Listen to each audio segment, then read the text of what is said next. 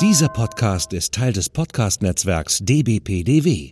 Die besten Podcasts der Welt.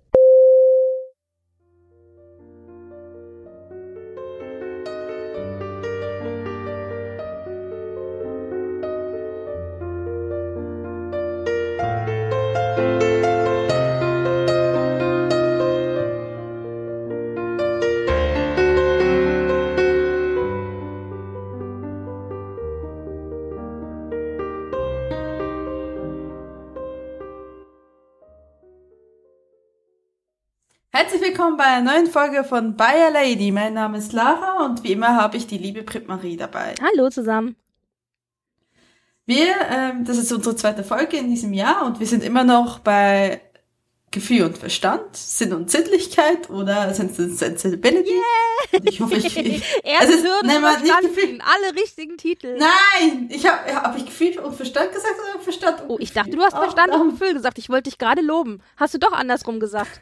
Verdammt. Ich weiß es nicht. Du wirst, du wirst es hören beim, beim Editieren. So. Ja, das könnte noch häufiger passieren, weil ich krieg das immer noch nicht auf die Reihe. Wir besprechen heute die zwei Filme, die, also so gesagt, eine Miniserie und eine Hollywood-Verfilmung. Wir haben, wir haben eine Hollywood-Verfilmung von Ang Lee. Die Verfilmung ist mit Emma Thompson, Kate Winslet und Hugh Grant unter anderem und Alan Rickman, den wir alle Snape kennen. Und ja, die wird einmal die Brit Marie vorstellen und dann gibt's noch eine Miniserie vom BBC aus dem 2008 und die werde ich dann vorstellen. Also, um mal jetzt den Bogen wieder zurückzuspannen zu äh, zu Sense and Sensibility oder aber, wie gesagt, Verstand und Gefühl oder aber, wie gesagt, äh, Sinn und Sinnlichkeit.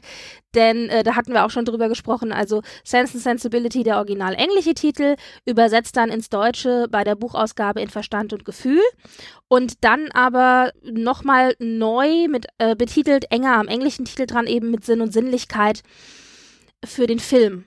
Und jetzt gibt es mittlerweile aber eben auch Bücher von Sense and Sensibility, deutsche Bücher und deutsche Übersetzungen und auch Bücher zum Film, die dann eben so verkauft werden, die den Titel Sinn und Sinnlichkeit haben. Das bedeutet, wenn man jetzt im Buchhandel eben Sense and Sensibility auf Deutsch haben möchte, dass man sowohl Bücher findet, die Verstand und Gefühl heißen, als auch Bücher, die Sinn und Sinnlichkeit heißen, ja. Und da soll man nicht durcheinander kommen, ja. Also äh, deswegen, wir werden heute vielleicht auch ein bisschen durcheinander kommen mit den Titeln. Und ich komme ja sowieso immer durcheinander mit den englischen und deutschen Titeln. Und ja, Lara ab und zu mal mit der Wortreihenfolge. Das heißt, lasst euch da, lasst euch da bitte nicht verwirren. Wir meinen, egal was wir jetzt sagen, Verstand und Gefühl, aka Sense and Sensibility. So. Und wir besprechen, wie gesagt, die Adaption, also den Film von Ang Lee. Und Lara wird dann eben über die 2008er Verfilmung von der BBC sprechen, ähm, die Mhm. aus drei Teilen besteht.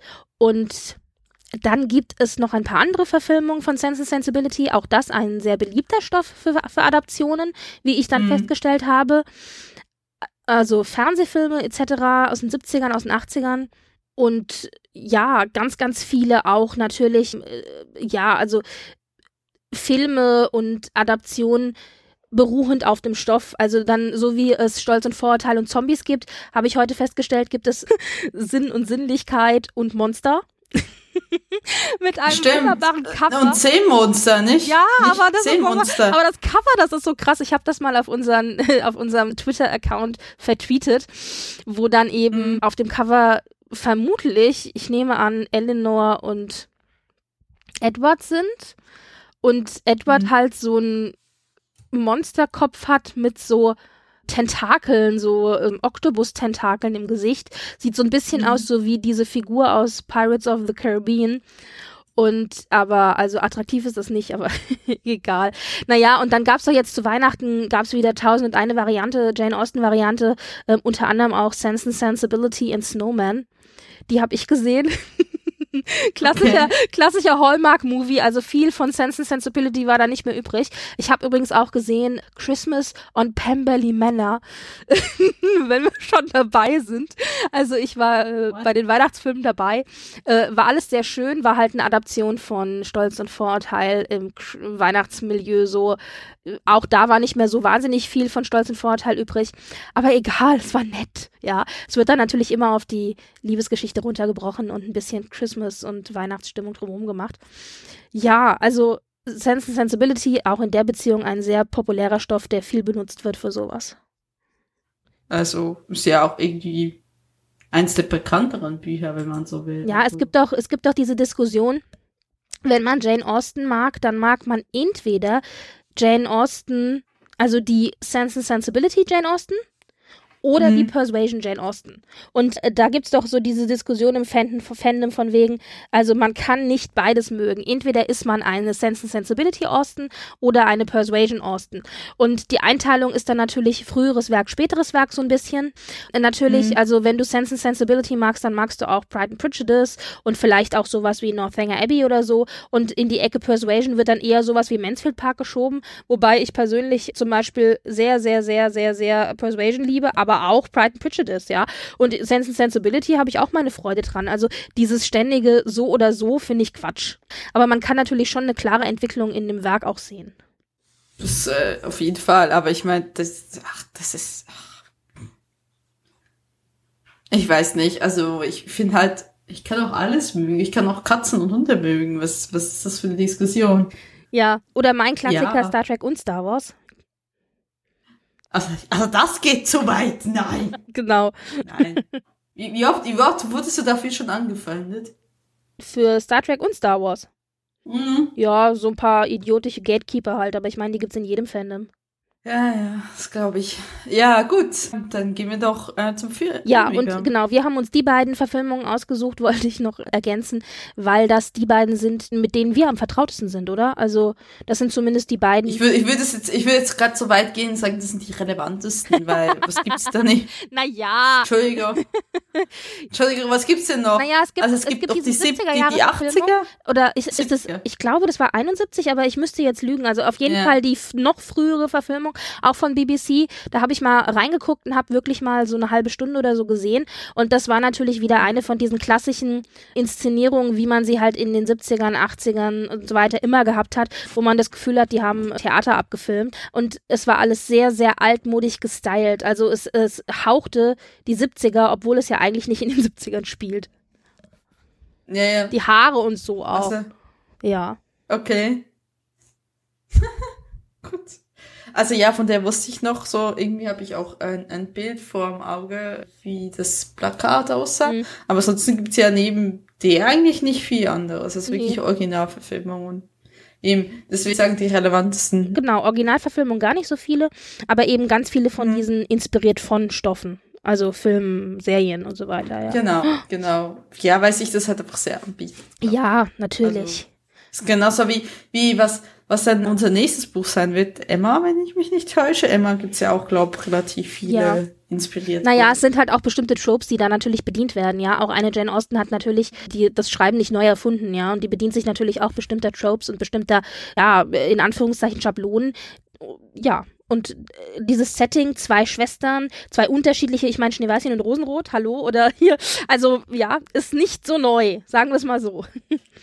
Ja, genau. Ja. Ja. Gut, worum es in Sense and Sensibility geht, müssen wir euch hier nicht nochmal erzählen.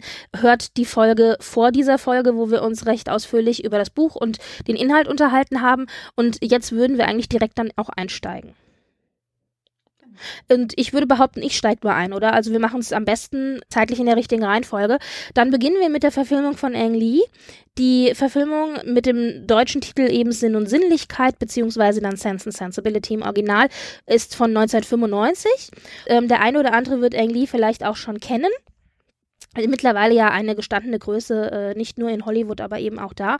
Ein äh, taiwanesischer Regisseur, der tatsächlich mit Verstand und Gefühl beziehungsweise Sinn und Sinnlichkeit seinen ersten großen englischsprachigen Film gemacht hat. Er kam ähm, eben aus dem taiwanesischen Kino und kam dann nach Hollywood und hat eben diese äh, richtig große Verfilmung bekommen. Das war auch echt eine Blockbuster-Verfilmung. Und es gibt Anekdoten von Emma Thompson, auch von Ang Lee selber, vor allen Dingen von Emma Thompson, die dann eben erzählt, dass Ang Lee halt aus äh, Taiwan es nicht gewohnt war, dass mit den Schauspielern diskutiert wurde. Also was der Regisseur gesagt hat, war das Maß aller Dinge, ja. Und Emma Thompson und auch Hugh Grant und Alan Rickman sind dann während der Dreharbeiten wohl ab und zu mal zu Eng Lee gegangen und haben mit, sich mit ihm ausgetauscht und auch über ihre Charaktere gesprochen und was sie denn gerne einfließen lassen würden oder wie sie es besser fänden, wenn man es vielleicht so und so machen könnte. Und Eng Lee war da wirklich befremdet von. geht die, okay. geht die mehr. Also das war dem alles ein bisschen komisch, ja. Aber er hat sich ja dann doch, wie wir sehen, ganz gut eingestellt gefunden, denn meines Erachtens nach, und da kann ich schon vorweggreifen, ist der Film sehr gelungen.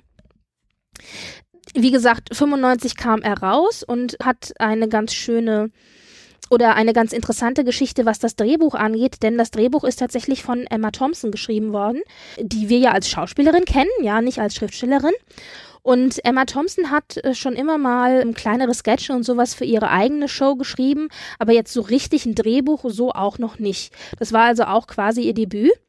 Und die Produzentin des Filmes, Lindsay Doran, ist ganz großer Jane Austen-Fan und wollte immer schon Sense and Sensibility verfilmen, ja. Sie ist wohl während ihres Studiums über das Buch gestolpert und hat sich darin verliebt und hat dann wirklich jahrzehntelang versucht, dieses Projekt auf die Beine zu stellen und eben ein Drehbuch zu finden, von dem sie überzeugt war, dass das das ideale Drehbuch ist zur Verfilmung und hat dann auch wirklich verschiedene Drehbücher schreiben lassen, teilweise in Auftrag gegeben, teilweise so bekommen und das ging wirklich über über Jahre hinweg und es war nie ein Drehbuch dabei, von dem sie überzeugt war, ja? Also entweder war es zu höflich oder zu melodramatisch oder zu modern oder nicht witzig genug oder zu witzig oder zu romantisch, also der Schwerpunkt war immer nicht so das, was sie wollte. Dann ist sie eben mit Emma Thompson zusammengekommen und die beiden sind eben ins Plaudern geraten und Emma Thompson hat dann sich auch als großer Jane Austen-Film geout äh, Fan geoutet und hat gesagt, einer ihrer absoluten Lieblingsschriftsteller und auch dieses Buch liebt sie sehr, sehr, sehr. Aus dieser Begeisterung heraus kam dann die Idee, dass sie sich eben an dem Drehbuch versucht und das hat sie ja dann auch sehr erfolgreich getan, ja. Und mhm. sie hat tatsächlich insgesamt 14 Versionen des Drehbuchs geschrieben, bis es dann letztendlich wow. zu dem eigentlichen Drehbuch kam, das dann verfilmt worden ist. Das Ganze ging auch über äh, mehrere Jahre tatsächlich auch. Und das alles handschriftlich. Und der erste Entwurf dieses Drehbuchs umfasste wohl handschriftlich 350 Seiten. Was? Sie hat das, sie ist von Hand geschrieben? Von Hand, genau. Warum? Ich weiß nicht, ich vermute mal, das ist eine von diesen, sie muss sich da reinfühlen oder sie kann dann nur sich kreativ ausleben, keine Ahnung. Ich meine, jetzt muss man ja auch sagen, Emma Thompson ist ja auch vielleicht, also ich könnte mir vorstellen, ich kann es dir nicht sagen, warum, ich könnte mir aber vorstellen, Emma Thompson schätzt sich so ein, so nach dem Motto auf den Spuren Austens, weißt du? Also ich könnte mir schon vorstellen, dass sie sozusagen sich selber ein bisschen in Osten reinversetzt hat, als sie das per Hand geschrieben hat. Aber das ist nur meine Spekulation, das weiß ich jetzt nicht.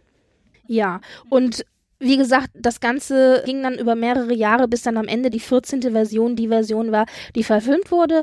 Und man kann da jetzt schon vorgreifen und sagen, dass ja Emma Thompson tatsächlich auch für dieses Drehbuch, also für dieses, für diese Drehbuchadaption, einen Oscar bekommen hat. Als beste, als bestes äh, Drehbuch eben oder als bestes, wie heißt es von äh, irgendwie, warte, offiziell heißt es bestes adaptiertes Drehbuch. Also von einem genau, schon bestehenden sowas, ja. Buch ein Drehbuch zu machen, genau. Also kein komplett neu geschriebenes, sondern eben adaptiertes. Und äh, dafür hat sie den ähm, Oscar bekommen und hat auch eine sehr, sehr entzückende Rede dann gehalten. Und die habe ich euch auch schon mal auf unserem Twitter-Kanal vertweetet. Die können wir aber auch gerne in die Shownotes noch packen. Und das Spannende daran ist, dass sie, als sie diesen Oscar dann gewonnen hat, tatsächlich die bisher einzige, soweit ich weiß, aber zumindest doch damals erste Schauspielerin war, die sowohl einen Oscar als Schauspielerin gewonnen hat, nämlich wieder in mhm. für Wiedersehen in Howard's End, und als Drehbuchschreiberin.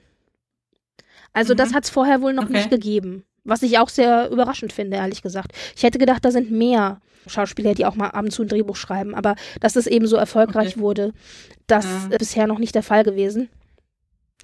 Und ja, also das hat diese recht lange, komplizierte Drehbuch-Vorgeschichte. Äh, ja, und dann haben wir natürlich, du ja selber schon gesagt, einige sehr, sehr, sehr bekannte Schauspieler in dieser Verfilmung. Und man muss auch wirklich sagen, hochrangige Namen bis in die kleinsten Nebenrollen rein. Also viele davon damals noch gar nicht so berühmt. Also Emma Thompson mhm. war schon sehr berühmt. Das war auch ganz ehrlich gesagt das Zugpferd, denn sie hatte gerade den Oscar gekriegt für Wiedersehen in Howard's End und die Produktionsfirma mhm. hat dann auch darauf bestanden, dass sie die Rolle äh, der Eleanor Dashwood spielt. Sie wollte die eigentlich gar mhm. nicht spielen. Ja, sie wollte eigentlich nur das Drehbuch schreiben und eben an der Produktion mitarbeiten. Und dann hieß es aber, nee, sie soll die bitte spielen, ähm, sonst wird das Projekt eben nicht durchgeführt. Und ich meine, hallo, okay. ich würde mich auch nicht zwingen lassen, wenn ich äh, gefragt werde, ob ich eine von meinen liebsten Figuren, von meiner liebsten Autorin spielen kann, ja. Mhm. Also sie eben als Eleanor Dashwood, dann hatten wir Kate Winslet als Marianne Dashwood, also die ihre Schwester spielt damals 19 und auch diejenige, die vom Alter her am nächsten an ihrer Rolle dran war. Also äh, Marianne Dashwood ist ja eigentlich 17 im Original und äh, Kate Winslet ja. war damals 19. War das, war das, Entschuldigung, vor oder nach Titanic? Soweit ich weiß, vor Titanic. Also soweit ich weiß, war sie damals noch ganz äh, relativ unbekannt. Also okay. der große Erfolg, den hatte sie damals noch nicht. Was auch ganz lustig ist, da gibt es eine Anekdote und zwar sollte sie wohl vorsprechen für Miss Steele, also Lucy Steele, also eigentlich eine viel, viel kleinere Rolle und sie selber mhm. wollte aber gerne die Rolle von Marianne Dashwood haben, ja. Und aber ihr Agent, wie gesagt, hat sie nur also für Lucy Steele buchen können, für was anderes wollten die äh, Producer sie eigentlich haben. Und dann kam sie zu dem mhm. Vorsprechen und hat bei dem Vorsprechen wohl behauptet, sie wäre da, um für Marianne Dashwood vorzusprechen. Ja, also hat einfach ganz glatt mhm. gelogen. Im Nachhinein kann man ja dann einfach sagen, was? Ich dachte, mein Agent hätte das, habe ich aber falsch verstanden, bla bla, ja. Aber hat einfach behauptet, sie wäre dafür da und hat dann eben auch für Marianne Dashwood vorgesprochen und hat dann in diesem Vorsprechen so überzeugt, dass sie die Rolle tatsächlich auch bekommen hat. Also lustig eigentlich. Aber siehst du ja, ja man muss sich nur zu helfen wissen, ja. Ja, Mama, es ist ganz nützlich, wenn man nicht äh, nach den Regeln ja. spielt, ja. naja, also Kate Winslet, wie gesagt, als Schwester, Hugh Grant als Edward Ferris, also das Love Interest von äh, Eleanor Dashwood, sprich Emma Thompson. Hugh Grant auch damals mhm. voll das Babyface. Also wenn du den in dieser Rolle siehst, der ist schon hm. sehr jung finde ich. Ja, aber ich, ich sehe das nicht, das nicht sowieso die, die Zeit, wo er auch so seine große Liebeskomödien-Zeit hat. Genau. Mit, mit ja, ja, also für Hochzeiten ein Todesfall und so. Ja, das war so die, mhm die äh, 90er halt, genau. Dann haben wir Alan Rickman als Colonel Christopher Brandon, beziehungsweise Colonel Brandon. Christopher hier ein dazu erfundener Name für den Film. Im Buch hat er keinen Vornamen. Kennen wir ja von Jane Austen, mhm. die haben ja alle nie Vornamen. Und wenn sie Vornamen mhm. haben, dann sind die genauso wie die Nachnamen von den Cousins. Ja. Apropos, apropos Durcheinander ja. und so. ja. ja, also Alan Rickman als Colonel Brandon. Dann haben wir Greg Wise als John Willoughby. Und lustigerweise mhm. muss ich dir sagen, ich habe dann Greg Wise später noch in anderen Rollen gesehen, kannte den aber damals, als ich den Film gesehen habe, nicht. Und was ich auch nicht wusste, tatsächlich, was ich jetzt in der Recherche für diesen Film erst rausgefunden habe, und das mag ein, ein mangelndes Pop Kulturwissen sein, aber Greg Wise ist ja seit diesem Film mit Emma Thompson verheiratet. Ja? Ja, okay. total krass, oder? Ich wusste, dass die beiden was miteinander hatten. Ich wusste aber nicht, dass die dann tatsächlich auch hm, geheiratet haben. Also die ist okay. jetzt auch noch mit dem zusammen und die haben auch zwei adoptierte Kinder. Also schon wow. jetzt ganz lange okay. schon. Also seit 95. Und ich so, wie krass. Also ich bin ganz, vor allen Dingen weißt du, warum das so krass ist, weil ich nämlich letztens erst, um mal kurz hier einen kleinen Schwenker zu machen, ich habe letztens erst ein Interview gesehen mit Emma Thompson, wo sie sich über eine Charity-Geschichte unterhalten hatten. Dann mhm. hatte sie ihren Sohn dabei, der eben da auch sehr engagiert war und der ursprünglich eben auch als Flüchtling nach Großbritannien gekommen ist und der in dem Interview mhm. deswegen dabei gewesen ist. Und dann war mhm. ganz kurz mal eingeblendet ihr Ehemann, wie der da irgendwie so im Sessel saß oder so. Und ich hatte noch gedacht, damals, als ich das gesehen habe, es war wirklich nur so ein paar paar Sekunden. Dann dachte ich damals noch so, ach, der sieht aber alt aus. Aber ich habe den nicht erkannt. Und jetzt, wo ich gelesen habe, dass das Greg Wise ist, bin ich ehrlich gesagt ein bisschen erschüttert, weil der sah so viel älter aus in dieser Kurzdoku. Ja. Also ich meine, hier ist er ja schon, gut, das ist 95, das ist jetzt auch schon wieder 15 Jahre her, aber, hm. aber oder 15er, also schon, finde ich 15, 5, also, warte. 24? Ja, genau. 25 Jahre. Jahre. Genau. Ach, ich habe gerade mal 10, 10 Jahre unter den Tisch fallen lassen. Aber, also, da war ich wirklich erschüttert, muss ich dir ganz ehrlich sagen. Naja, auf jeden Fall, also Greg Weiss, den sie dann im echten Leben geheiratet hat, äh, spielte Willoughby. Dann haben wir, ich glaube, sie wird Gemma Jones, Jones ausgesprochen, gell? Gemma Jones als Mrs. Dashwood, also die Mutter. Auch noch sehr bekannt, zum Beispiel Robert Hardy, der Sir John Middleton spielt. Den ich auch sofort erkannt habe, oder auch Imogen Stubbs, äh, Entschuldigung, Ime- äh, ähm, Imelda Staunton wollte ich sagen, als Mrs. Palmer, wo Genau. man das Gesicht auch schon, oder Hugh Laurie hat man auch sofort erkannt als Mr. Palmer, Ja, der ja wirklich auch ja. nur, nur irgendwie so vier oder fünf Sätze in diesem Film hat und wirklich nicht viel macht, aber das sind wirklich äh, bekannte Gesichter, die später durch Mhm. andere Dinge dann natürlich noch bekannter geworden sind, die aber damals bis in die Hauptrollen hinein wirklich mit, mit bekannten Schauspielern besetzt worden sind, die damals auch schon bekannt waren. Nicht so bekannt, wie sie heute sind. Da kamen noch ein paar ika ikonische Rollen hinterher, wie zum Beispiel jetzt auch bei Hugh Laurie oder eben auch bei Alan Rickman, ja. Aber auch Alan Rickman war damals schon, oder Hugh Grant ja sowieso, aber Alan Rickman war damals auch schon. Also, wie sagt man, Household Name, ja, also ein Name, der entsprechend gezogen hat. Da gibt's auch die Story, dass Cat Winslet ein bisschen Schiss hatte, dass Alan Rickman sie scheiße finden könnte, um es mal ganz böse auszudrücken. Weil die war damals noch sehr jung und es war der erste große Film und so.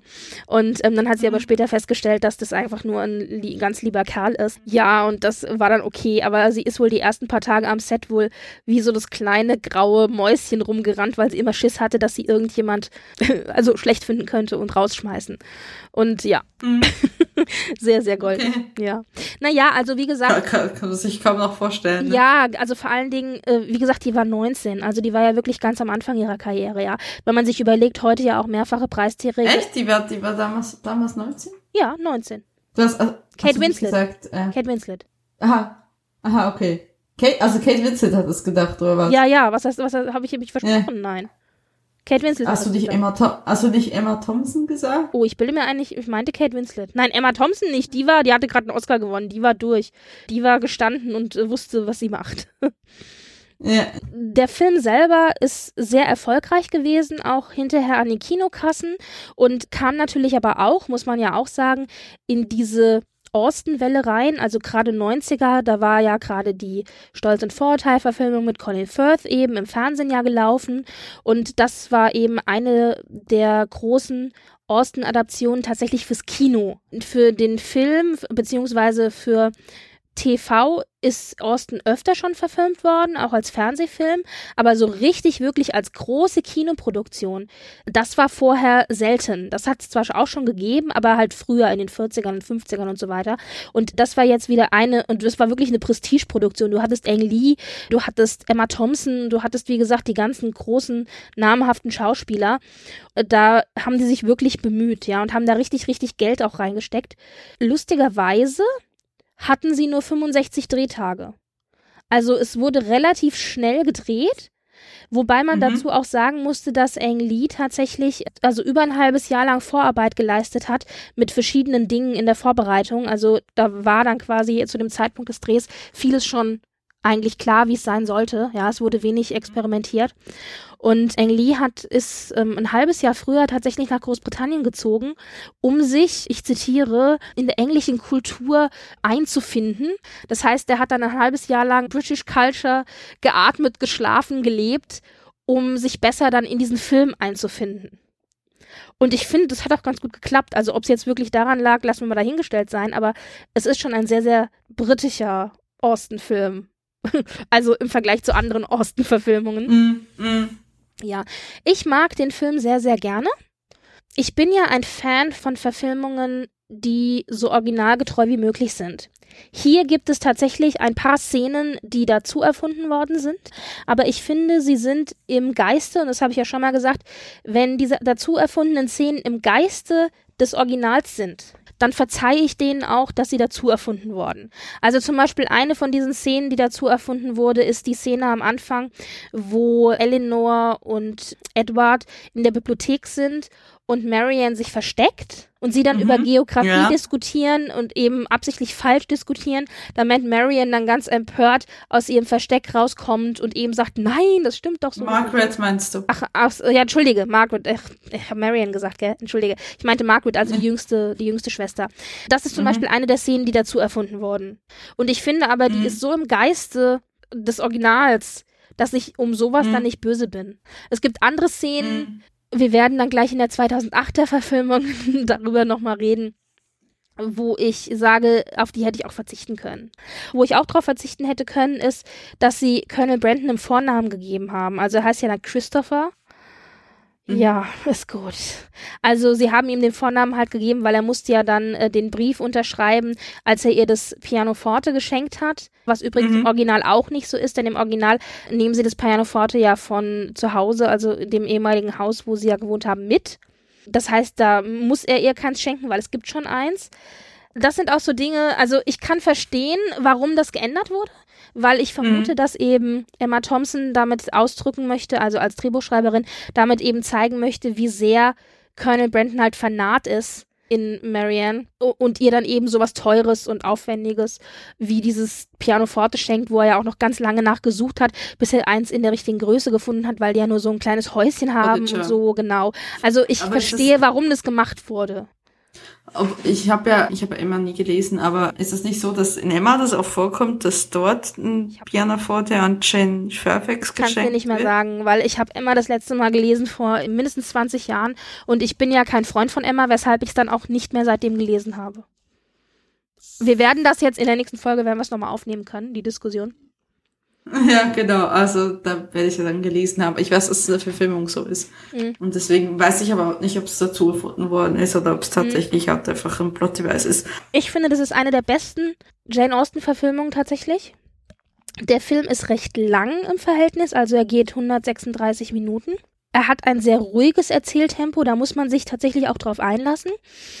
Ich finde aber, dass man sieht, dass da absolut von allen Ecken wirklich Liebe reingeflossen ist in diese Verfilmung. Dass da Leute am Werk waren, die wirklich Freude hatten, den Stoff zu verfilmen und die den Stoff auch lieben. Das merkst du am Drehbuch natürlich, klar. Mhm. Damit steht und fällt sowas. Das merkst du aber auch an den Schauspielern. Also ich habe auch das Gefühl, mhm. dass die Schauspieler durch die Bank wirklich alle sehr gut ihre Rollen verkörpern. Mhm. Ich finde die Musik zum Beispiel auch sehr gut. Also den Score. Aber Moment, das war, war das nicht von Patrick? Ach, wie hieß er? Das war ja Patrick. Patrick Doyle. Danke. Mhm. Patrick Doyle hat den, genau, hat den Score geschrieben und es sind aber auch noch ein paar Lieder in dem Score drin, unabhängig jetzt von dem original geschriebenen Score, die ja dann Kate Winslet in ihrer Figur singt, die ich zum Beispiel auch sehr schön finde, die mir auch sehr gut gefallen. Mhm. Und die Ausstattung ist wunderschön. Ich finde Cinematografie und auch Farbwahl zum Beispiel. Es ist alles sehr, sehr lichtdurchflutet immer. Also ich finde, mhm. dieser Film hat so ein bisschen so ein Gefühl, so wie wenn man ein Aquarell sich anschaut. Also hell, lichtdurchflutet, entsprechende Farben und so. Also äh, das macht mir sehr viel Spaß. Also ich habe da sehr viel Freude dran, wenn ich den sehe. Ich mag den sehr, sehr gerne. Und ich meine, Ang Lee, klar, da müssen wir nicht drüber reden. Also der Mann hat wirklich auch sehr gut Regie geführt und wusste auch, was er mit den Charakteren möchte und mhm. hat das entsprechend auch rausgekitzelt aus den Schauspielern. Also das hat er schon gut gemacht und es war ja dann auch entsprechend ein Erfolg. Was ja auch dann dazu geführt hat, dass er später ja noch erfolgreich eben andere Filme machen konnte. Also das war eben, wie gesagt, sein erster englischsprachiger Film. Ich glaube, wenn der in die Hose gegangen wäre, dann wäre es schwer gewesen, sich in Hollywood zu etablieren. So war das quasi der Auftakt seines Siegeszuges, ja. Kann man ja wirklich so sagen. Und es gibt einige ja, Fun Facts oder Trivia, die ich gerne einfach noch anbringen möchte, weil ich einfach die ganz amüsant fand. Ein paar davon habe ich eben ja schon genannt, aber bevor ich dir jetzt gleich noch mal so ein bisschen drüber erzähle, wollte ich fragen, wie dir denn der Film gefallen hat. Eigentlich gut. Also ich mag mich, ich habe ihn jetzt erst äh, vor längerer Zeit das letzte Mal gesehen. Aber, aber du kanntest ähm, ihn vorher auch schon, oder? Du hattest ihn auch schon mal gesehen. Ja, ja, klar, bevor mhm. wir die Folge aufgenommen schon mehrmals habe ich ihn auch in der Sammlung. Ähm, ich glaube, es ist auch, glaube die erste Verfilmung, die ich zum Buch gesehen habe, von, also von Verstand und Gefühl. War bei mir auch und, die erste. Ähm, hm? Ja, genau. Also ich mag mich jetzt nicht negativ entsinnen. Ich war sehr überrascht, dass es so viele, ähm, also was ich halt gesehen habe, ne, war halt so Hugh Glory und so, das waren alles sehr, sehr große Rollen. Ich war so lustig, fand es lustig, dass die damals so kleinere. Genau, wir gucken das ja jetzt mit dem Wissen von heute, wo wir wissen, wer von denen alles noch super krass Karriere gemacht hat, während die damals mhm. natürlich nicht so bekannt waren. Also es ist schon ein Kind seiner Zeit. Es ist halt wirklich halt ein 90er-Jahre-Film, siehst, siehst du ihm halt auch an und das ist so ein bisschen von Zeugs her. Was ist denn das, was dafür, was, äh, wie, inwiefern meinst du, sieht man es ihm an? Halt, ich weiß nicht, von, von der Art und Weise, es ist halt irgendwie, schreit das für mich so nach 90er Jahr, es ist halt wie, ich kann es nicht so ganz, ich kann es nicht so ganz beschreiben, ich weiß, es klingt so, ich, äh, ich will, will jetzt direkt sagen, wenn ich mich recht entsinne, dass mir die Farben zu knallig waren, weil wir, weil ich glaube, von der heutigen Sehgewohnheit aus so drin bin, dass die Farben eher gedämpft sind und eher so ein bisschen ne, entsättigt. Und die waren halt so viel, viel satter. Es war halt irgendwie so alles was viel mehr knalliger, keine Ahnung. Irgendwie so etwas, etwas, was einfach so mir, ich kann es nicht so ganz rational erklären. Es ist irgendwie so ein Gefühl, wo ich so sage, so, ja. Diese Art von Verfilmung ist natürlich so gewesen, wie viele Austen-Verfilmungen in den 90ern waren. Vielleicht ist es das, was du meinst, weil die sich alle dann ja. noch irgendwie ähnelten, auch Außenaufnahmen und so weiter und Ausstattung und Musik und so. Aber äh, das ist tatsächlich was, was ich sehr zu schätzen wusste. Ich hatte das Gefühl, als ich den jetzt nochmal gesehen habe, ich hatte den jetzt schon länger nicht mehr gesehen, dass er eben für mich persönlich nicht schlecht gealtert ist. Also das war das, was ich meinte, wenn ich sage, so ein bisschen aquarellartig, lichtdurchflutet, dass das eben so ein bisschen ja auch die damalige Zeit ja mhm. darstellen, verklären soll und dass dadurch für mich das Ganze in der damaligen Zeit verankert wird und eben nicht in den 90ern oder 2000ern oder so. Weißt du, was ich meine? Mhm. Aber interessant, mhm. dass das für dich andersrum ist, okay? Äh, ja, also und was, was mich, glaube ein bisschen gestört hat, war das Alte von Emma Thompson. Ich bin da vielleicht ein bisschen pingelig das ist etwas, ähm, worauf ich noch gar nicht, äh, worauf ich auch noch kommen wollte, aber da hast du recht, ja. Sie war halt schon deutlich zu alt. Ja, absolut. Alle. Also, die weg. Alle deutlich zu alt, bis auf Kate Winslet und die aber auch nur, eigentlich auch zu alt. Wenn auch nur zwei Jahre. Ja gut, aber der hat man uns halt nicht angesehen. Ich hab's ja schon mal in schon, das, ähm, das finde ich nämlich so krass. Ich finde, ähm, Kate Winslet sieht viel älter aus als 19. Okay. Ja, das ist dann hm, gerade im Vergleich jetzt zum Beispiel mit der 2008er Verfilmung, da finde ich zum Beispiel die Schauspielerin, die wir für Marion haben, viel, viel besser mhm. als jetzt Kate Winslet. Ich finde, Kate Winslet sieht viel zu alt aus, aber die ist, dass die 19 ist, fand ich wirklich überraschend. Weil, also das kann sein, dass es auch am Styling lag oder so, ich weiß es nicht, aber die, also die fühlte sich halt viel, viel älter an, obwohl sie es nicht war, fand ich google, ich google sie jetzt mal, wie sie da aussah. Vielleicht habe ich es auch nicht mehr so im Kopf. Na, du hast doch den Film gesehen. Ja, ich weiß, aber wie gesagt, ich habe irgendwie nicht das Gefühl gehabt, dass sie. Nö, irgendwie, nö, für mich ist das eigentlich noch glaubwürdig. Ich, also, es ist bei, also was mir am meisten ist, ist mir tatsächlich bei halt, also ich bin halt auch bereit, so gewisse, gewisse Altersunterschiede sind ja halt immer da, ne, ich, ich ich bin zum Beispiel mit OC California aufgewachsen, wo ja alle 16-Jährige spielen sollen und alle Mitte 20 sind. Also das ist man ja sowieso gewohnt, aber ich weiß, das ist bei Kate Winslet einfach, das ist einfach schon deutlich zu alt dafür, ne? Ähm, du meinst Emma Thompson, ja, aber, du hast Kate Winslet gesagt.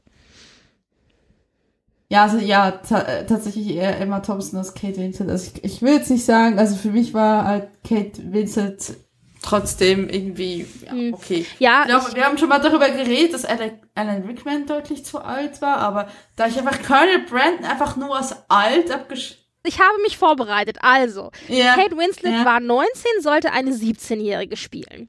Die anderen waren deutlich viel zu alt. Eleanor war eigentlich 19, also die ältere Schwester, mhm. und Emma Thompson, als sie sie aber gespielt hat, 34.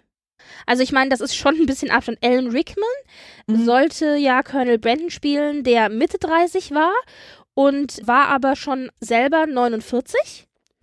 Und Robert okay. Hardy, der Sir John Middleton gespielt hat, sollte ja. 40 sein, also eigentlich nur fünf Jahre älter als Alan Rickman, war aber damals 70. Okay. Und Eleanors Mutter, die im Film ja 35, glaube ich, war, gell? Fünf Jahre jünger als mhm. ähm, mhm. die war 53. Okay. Also 20 Jahre quasi älter. Und Imogen mhm. Stubbs und Imelda Staunton, die also Lucy Steele und die äh, Mrs. Palmer äh, verkörpert haben. Ja, genau. Genau. Ja. Die waren laut Romanvorlage äh, Anfang 20 mhm. und waren aber Mitte beziehungsweise Ende 30 im, im richtigen Leben. Das heißt, du kannst im Grunde davon ausgehen, die waren alle durch die Bank weg mindestens mal 10 bis 25 Jahre zu alt. Mhm. Die Männer äh, tatsächlich mehr, also die Männer meistens so 20, 25 Jahre älter und die Frauen meistens im Schnitt so 10 bis 15 Jahre älter als die eigentliche Rolle. Und ich. Gottes Willen. Ja, ich wollte gerade sagen, ne? Männer reifen besser. Dann sieht man es weniger an. Hollywood ist natürlich auch ein, ein, ein schwieriges Pflaster für, für die Damen, ja. Muss man ja dazu ja. auch sagen. Also während dann Männer noch gelobt werden, sie hätten einen Charakterkopf und irgendwie grauer Wolf und so, werden die Damen irgendwie gestrichen und kriegen keine Rollen mehr aber es ist halt schon, es ist, sie sind alle deutlich zu alt, ja. Und ich finde auch, ich persönlich, Kate Winslet, die ja eigentlich dann nicht zu alt war, die wirkte für mich zu alt, weil die halt einfach viel zu alt, äh, also das ist vielleicht, ich weiß nicht, das Outfit oder so, aber mhm. es kann halt sein, das bin ich persönlich. Ich meine, für dich hat es ja funktioniert. Ich muss dazu sagen, ja, das fällt mir natürlich auch negativ auf. Aber das ist zum Beispiel auch was, was ich gerne verzeihe, wenn ich das Gefühl habe, die Figur funktioniert. Ich finde zum Beispiel, dass Emma Thompson eine ganz, ganz großartige Elena Dashwood spielt und dass sie diese Figur wirklich durch und durch verstanden hat. Also sie hat ja eine sehr spezifische Interpretation der Elena Dashwood, die sie hier auch mhm. bringt und die funktioniert für mich aber 100 Prozent. Und dann vergesse ich auch einfach, wie alt sie ist. Okay. Ja, also ich, ich sag nicht, dass es nie, äh, eine schlechte äh, Performance von ihr war, überhaupt nicht. Also nee, man hätte das von Anfang an anders casten müssen. Aber hier war halt auch der Name ja. Emma Thompson, der gezogen hat fürs Kinopublikum, wo die Producer ja, gesagt haben. Sie wollte es ja nicht, sie wollte es ja nicht ähm, Richtig, spielen, aber wo ja, die also Producer eben gesagt haben, wenn wir so viel Geld reinstecken, dann möchten wir eine Garantie haben. Und die Garantie mhm. ist, wenn alle Oscar-Gewinnerin drinne ist, dann werden das Publikum auch kommen. Also Risikominimierung, wo es halt geht. Mhm. Auf jeden Fall, ja. Ja, ich, äh, also ich finde es ich find's eine gute Verfilmung, wie gesagt. Es ist halt, ich, ich finde, ich kann das nicht vergleichen mit der, mit der Serie, weil die Serie ist eine Serie, das ist ein Film.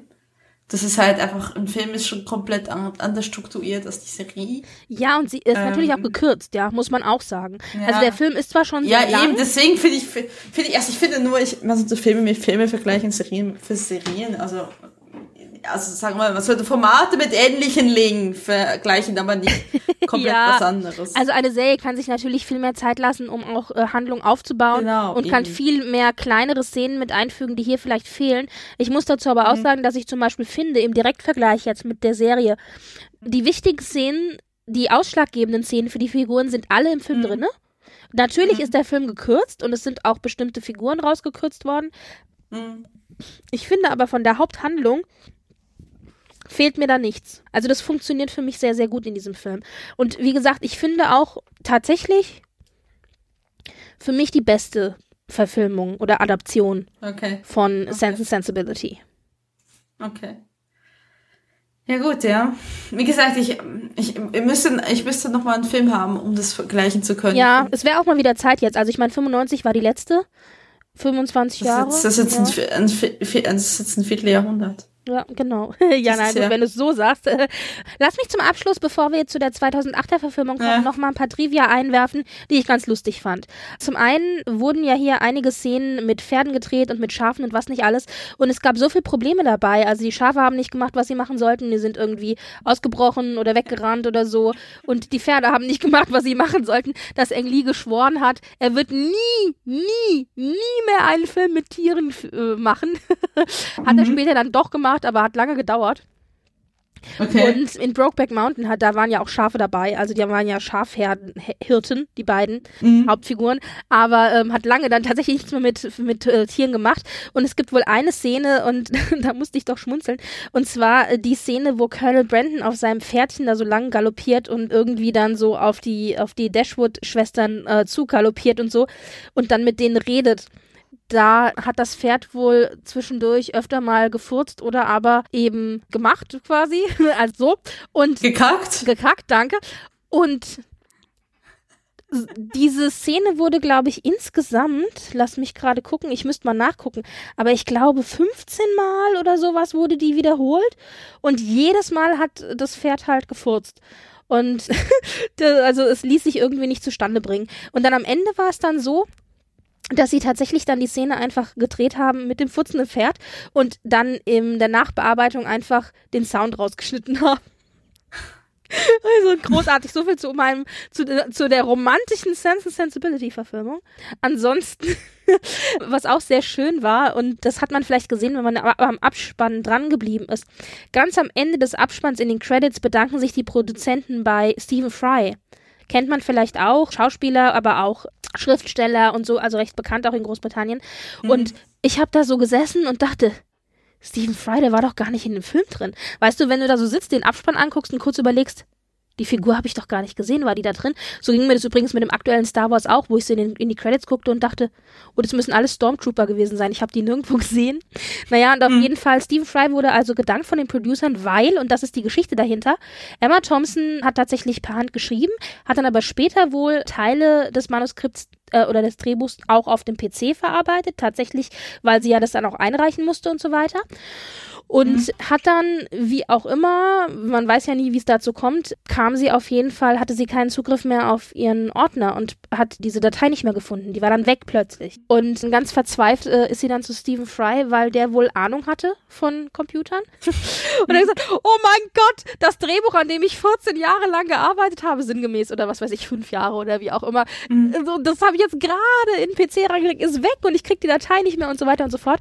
Und dann hat dann Stephen Fry sich das zu Herzen genommen und hat versucht, das irgendwie wiederherzustellen. Und nach einer siebenstündigen Tortur hat er es tatsächlich geschafft, dieses Drehbuch oder diese Datei wiederherzustellen oder zu mhm. finden oder was auch immer und hat damit mhm. quasi das Drehbuch gerettet, denn von diesem aktuellen äh, Stadium mhm. hatte Emma Thompson keine weitere Kopie. Oh Gott. Das war also die einzige Kopie, die sie hatte. Deswegen ist sie da auch ganz verzweifelt zu Stephen Fry und der hat es dann gerettet. da denke ich mir nur so, oh, ich bin so froh, dass Emma Thompson ist so normal. Ich meine, wir haben das alle irgendwie schon mal durchgemacht, oder? Also, ja. oder sowas ähnliches zumindest. Ja, ja. ja. Nee. Ja, naja, ansonsten ähm, wurde äh, die Produktion angerufen, unter anderem von der Jane Austen Society, die sich darüber mhm. beschwert hat, dass Hugh Grant für seine Rolle zu hübsch sei. Also Edward Ferris sei ja kein Schönling und deswegen würden die, die Jane Austen Society davon abraten, Hugh Grant für diese Verfilmung zu nehmen. Okay.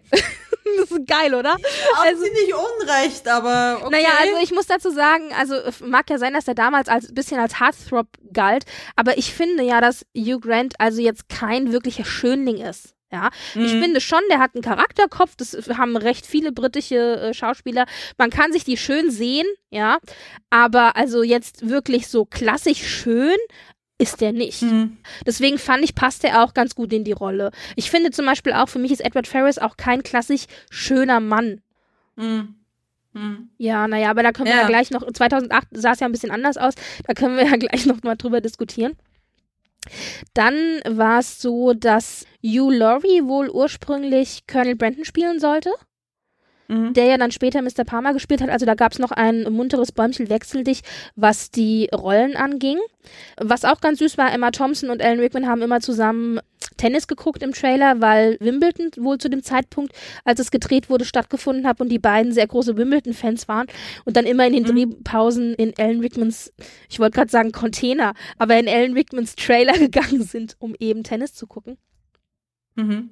Emma Thompson und Kate Winslet haben während der Dreharbeiten zusammen gelebt damit sie mhm. so ein bisschen äh, mehr auf natürlichere Art und Weise dieses schwesterliche Bündnis irgendwie äh, verkörpern können. Also dass es natürlicher irgendwie zwischen den beiden läuft. Speaking about Method Acting, also da waren die beiden auch sehr dabei.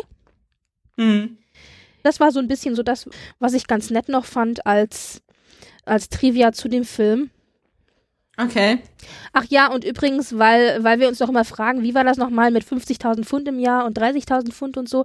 Wir wissen ja, dass Willoughby ja dann Miss Grey geheiratet hat, ja, also mhm. diese, die, weil die Kohle hatte und dann wurde gesagt, sie hat 50.000 Pfund im Jahr und das würde heute wohl drei Millionen entsprechen. Also 2000, auf 2018 gerechnet, aber das wird ja nicht viel anders sein, heute jetzt 2020. Also drei Millionen im Jahr. Oh. Also das ist schon richtig Geld, ja. Also ich finde 50.000, oh. 30.000, das klingt immer so nach so wenig im Verhältnis, mhm. aber wenn man das halt jetzt äh, äh, bereinigt, Inflation und so, ja, ist schon, also wenn es schon in die Millionen geht, dann hat die wirklich richtig Kohle. Mhm. Was ganz interessant noch ist, und da muss ich euch sagen, da können wir euch gerne zu der Trivia-Seite in IMDB verlinken, denn zugegebenermaßen ist da vieles von dem Trivia, das ich jetzt angebracht habe, auch daher. Es gab nicht nur ein munteres Bäumchen Wechsel dich was die Rollen anging. So von wegen Kate Winslet ursprünglich als Lucy und Hugh Laurie ursprünglich als Colonel Brandon, sondern auch ein munteres Bäumchen wechsel dich, was die äh, Partner anging, nämlich hinter den Kulissen. Und da ist ja ein relativ langes Trivia-Stück, wo ich angefangen habe zu lesen und las und dachte, hä, ich verstehe das nicht, hä, ich verstehe das nicht, hä, wer ist mit wem verwandt? Aber sinngemäß kann ich es ähm, so ein bisschen aufdröseln. Also ich hatte ja schon gesagt, Emma Thompson ist ja dann mit Greg Weiss zusammengekommen, der ja den Willoughby mhm. spielt. Also ursprünglich war es wohl so, Kate Winslet war mit Brenneth Brenner zusammen und der sollte auch ursprünglich bei diesem Film Regie führen.